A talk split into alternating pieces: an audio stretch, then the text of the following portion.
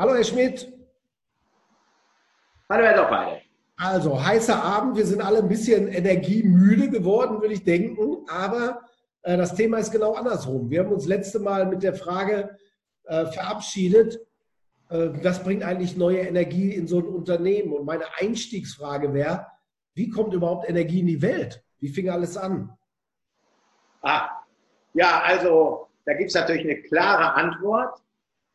Ähm, Prometheus. Ah ja, klar. Prometheus hat den Menschen das göttliche Feuer gebracht und damit die Energie. Vorher hatten die nur Steine, Sand und ein paar Bäume. Okay, der erste Elektriker der Welt sozusagen. Ist nicht gut für ihn ausgegangen. Ja, ein bisschen Bestrafung, endlos am Felsen gekettet. Aber gut, äh, als Held muss man Opfer bringen. Wissen wir beiden auch. Also dann, äh, Herr Schmidt, jetzt reden wir aber nicht über Prometheus, sondern wir wollen gucken, Energie, wie kommt die ins Unternehmen? Also wie kriegt man neue Energie ins Unternehmen, um überhaupt Dinge zu bewegen, Menschen zu bewegen, äh, neue Märkte zu erobern? Ja, das ist eine gute Frage, weil letztendlich wird ja auch gesagt, irgendwie Energie geht gar nicht verloren, sie ist schon da. Dann hätten wir gar keine neue, dann hätten wir die bestehende. Hm. Und wie kann ich mit der bestehenden Energie was Neues kreieren? Ähm, das ist, glaube ich, die Herausforderung, vor der viele stehen. Äh, überrascht mich ein bisschen. Ich glaube, wir beiden kennen eine Menge Unternehmen, wo wir denken, die fühlen sich nicht gerade energievoll an. Wo ist denn hier Energie im Unternehmen? Tja, also aus meiner Sicht, wenn ich an dem althergebrachten und eigentlich schon Toten festhalte, das braucht auch Kraft. Hm. Also stellen Sie sich so einen amerikanischen Film vor. Der Bus fährt über die Golden Gate Bridge und hängt schon halb am Abgrund und dann kommen Superkräfte und halten ihn auf an der Stoßstange. Okay.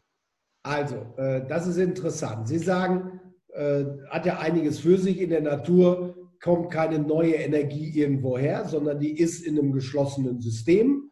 Und dann, wenn das geschlossene System eine Organisation ist, dann gibt es vielleicht die Beharrungskräfte, die äh, auf keinen Fall wollen, dass sich was verändert.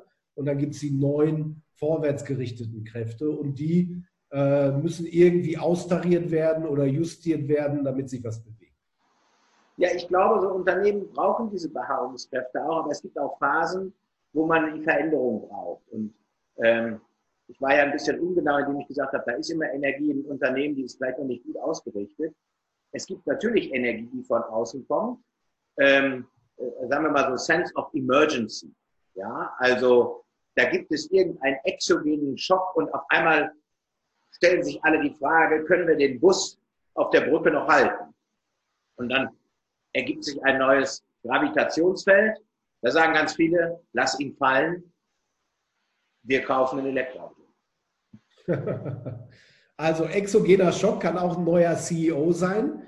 Ähm, was ja interessant sein kann, ist, man hat oft das Gefühl, äh, gerade neue Manager, die pushen, die wollen die verändern, ne? die bringen neue Energie, Sehnsucht auch in so ein Unternehmen. Ich habe mal von Gerald Hüther gelernt, weil ich ihm gut zugehört habe. Es gibt sowas wie den zweiten Hauptsatz der Thermodynamik. Das heißt, okay. komplexe Systeme müssen darauf achten, wenig Energie zu verbrauchen, weil sie sonst zerfallen würden.